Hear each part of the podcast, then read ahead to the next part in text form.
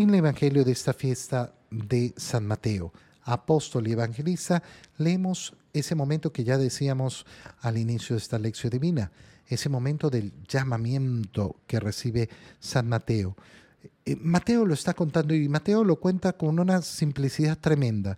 Jesús vio a un hombre llamado Mateo sentado en su mesa de recaudador de impuestos y con sencillez, con simpleza, con mucha claridad le dice, sígueme.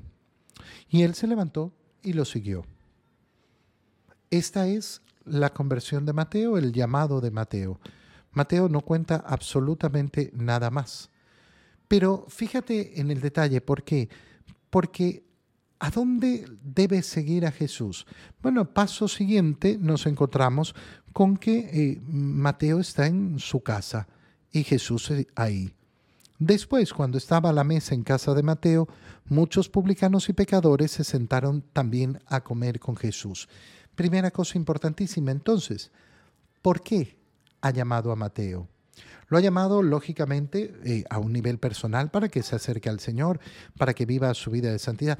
Pero resulta que hay una finalidad en ese llamado que va más allá de la vida de Mateo. La vida de Mateo va a ser utilizada para qué? Para convocar a otros que están en la misma situación, a otros publicanos, a otros pecadores, a los cuales el Señor también quiere invitar, también quiere llamar.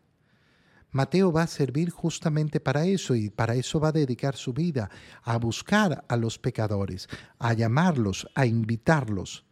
Qué precioso es darnos cuenta de que el Señor, al decirle sígueme, lo lleva a su propia casa. ¿Y esto por qué digo que es bello? Porque nos muestra ese lugar que es a veces el más difícil de evangelizar, nuestro propio hogar nuestra propia familia, la gente que tenemos cerca. A veces podemos tener a gentes, a personas tan, tan cercanas y no darles nunca un testimonio del Señor. Y sin embargo, al que no conocemos, a ese sí le hablamos del Señor. A ese sí le decimos cosas buenas y le damos buenos consejos, pero resulta que en el propio hogar eso falta. Resulta que en el propio hogar eso está faltando. Los fariseos, que también estaban ahí, se preguntan eh, o le preguntaron a sus discípulos o a los discípulos de Jesús, ¿por qué su maestro come con publicanos y pecadores? ¿Por qué no? Bastaría con decir esto, ¿no? ¿Por qué no? ¿Acaso si yo me siento a la mesa con un pecador me contagio? ¿Acaso el pecado se contagia por cercanía?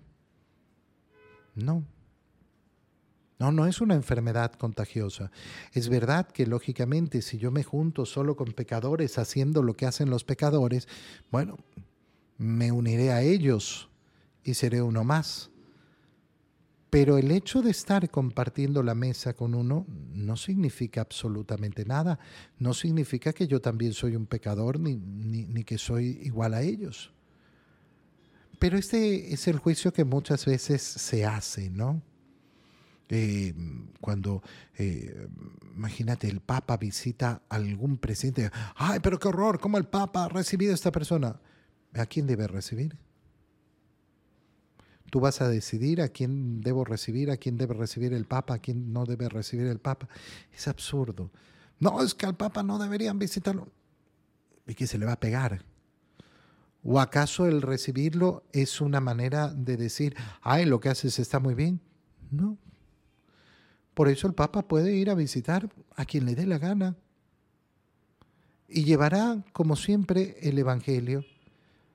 No podemos juzgar nosotros a una persona porque ha ido para acá o ha ido para allá. Yo me acuerdo en, eh, hace algunos años cuando se discutía eh, el tema de la constitución, eh, cómo querían hacer un ataque contra los obispos. ¿Por qué? Porque habían utilizado eh, el, avión de un banquero corrupto. Y resulta que tenían una emergencia y buscaron quién los podía ayudar y les dijeron, les prestamos el avión. Muchas gracias. ¿Qué significa que se subieron al avión y entonces les pegó cualquier cosa? Son mentalidades tan mezquinas, tan pequeñas, tan tontas, tan manipuladoras, porque se quiere manipular la verdad a través de un razonamiento que no existe, a través de una lógica que no es lógica. Eso es eh, la manipulación y la mentira que vemos en el mundo constantemente, constantemente. Y el Señor por eso responde con claridad. No son los sanos los que necesitan de médico. Uy, ¿dónde tiene que ir el doctor? A ver a todos los sanos. No, pues el doctor va a ver a los enfermos. Es lógico, eso sí es lógico. No, el doctor se dedica solo a ver a los sanos. ¿Y para qué? ¿Para, qué va a ver a los sanos? El médico está para ver a los enfermos y para brindarles consuelo y para brindarles, lógicamente, esa curación que necesitan. Vayan, pues, y aprendan lo que significa yo quiero misericordia y no sacrificios. ¿De qué sacrificios está hablando el Señor? De nuevo, de esos sacrificios externos que pueden nacer del corazón como pueden no nacer del corazón. Sacrificios que no significan absolutamente nada porque no son una transformación verdadera del corazón. Yo no he venido a llamar a los justos, sino a los pecadores. Esta es una sentencia clara, una sentencia clara del Señor. Yo no he venido a llamar a los justos, sino a los pecadores. Si tú eres de los justos, el Señor no te vino a llamar. Será mejor entonces reconocernos en nuestra verdadera condición Ay, pero el Señor se sentaba con pecadores y conmigo también. Y soy un pecador más. No, yo no soy pecador. Bueno, entonces el Señor no vino por ti. Yo prefiero reconocer mi condición. Yo soy un pecador que lucha por convertirse diariamente, que lucha por alejarse de sus pecados.